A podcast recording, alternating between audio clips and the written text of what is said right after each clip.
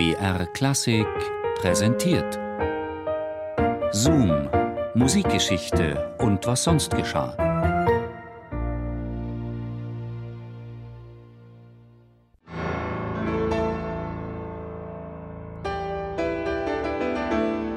Wenn ich ohne Orchester spielen wollte, hätte ich kein Konzert mit Orchester bestellt. Ich bin ein alter Pianist und das klingt nicht. Ich bin ein alter Instrumentator und es klingt doch. Interpreten sind keine Sklaven. Interpreten sind Sklaven.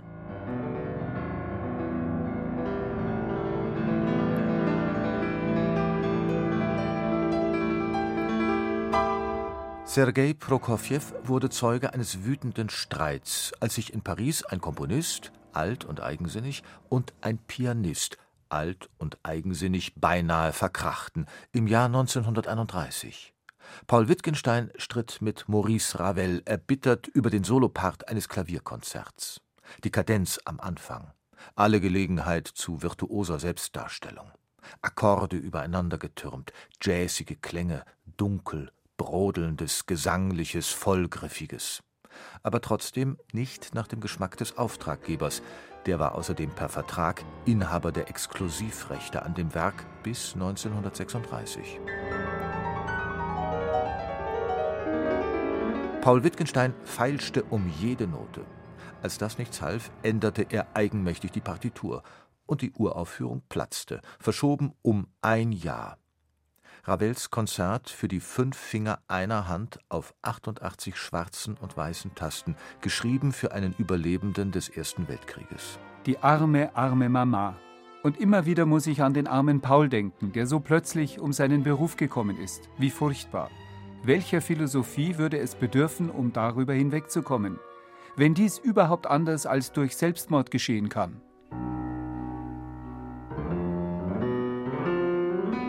Da hatte sich der berühmte Philosoph Ludwig Wittgenstein getäuscht mit seinem Tagebucheintrag im Oktober 1914. Sein Bruder Paul grübelte nicht. Dem 27-Jährigen war irgendwo an der Front in Polen der rechte Arm zerschossen worden. Amputation, Kriegsgefangenenlager im bitterkalten Sibirien. Unglaubliches geschah. Paul Wittgenstein überlebte dank eines Pappkartons.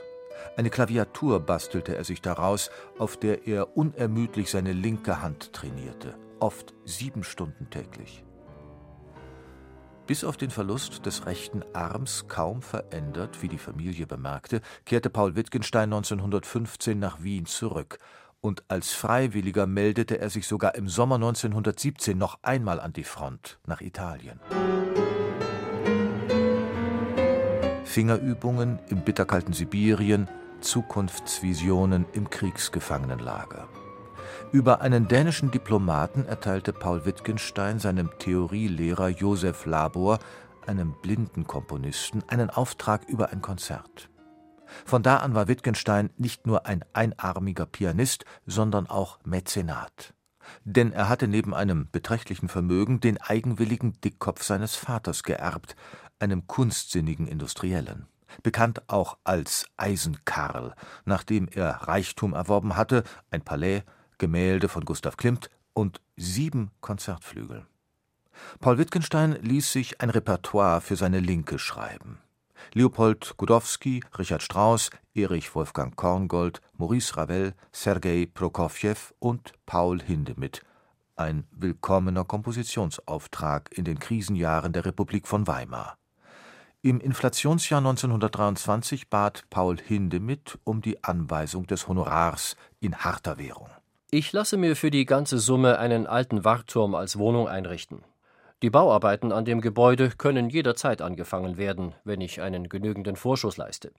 Jetzt ist die Zeit für den Bauanfang sehr günstig, weil die Dollars sehr hoch sind, da Material und die Löhne aber noch nicht so rapide nachlangen. Wenn Sie mir bald einen Teil des Geldes schickten, nicht in Mark oder Kronen umgewechselt, wenn irgend möglich, hätte ich Gelegenheit, ziemlich wohlfeil zu bauen.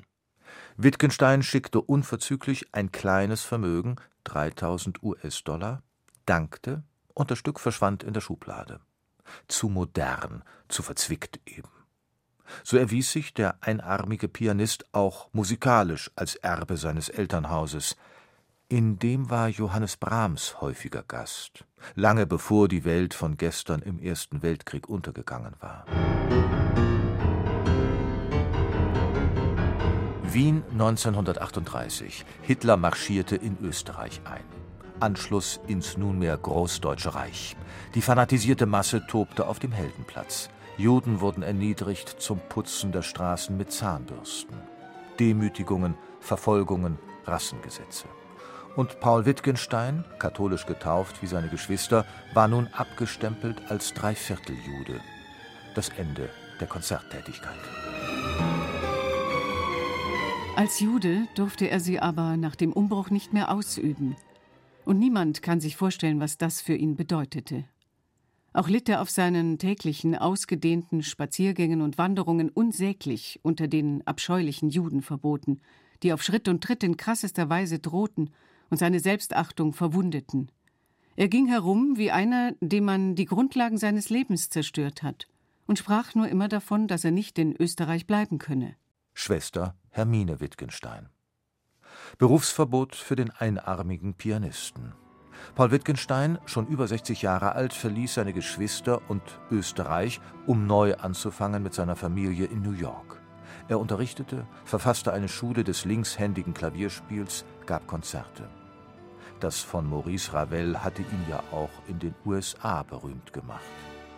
Lange vergessen war da der Krach mit dem französischen Komponisten.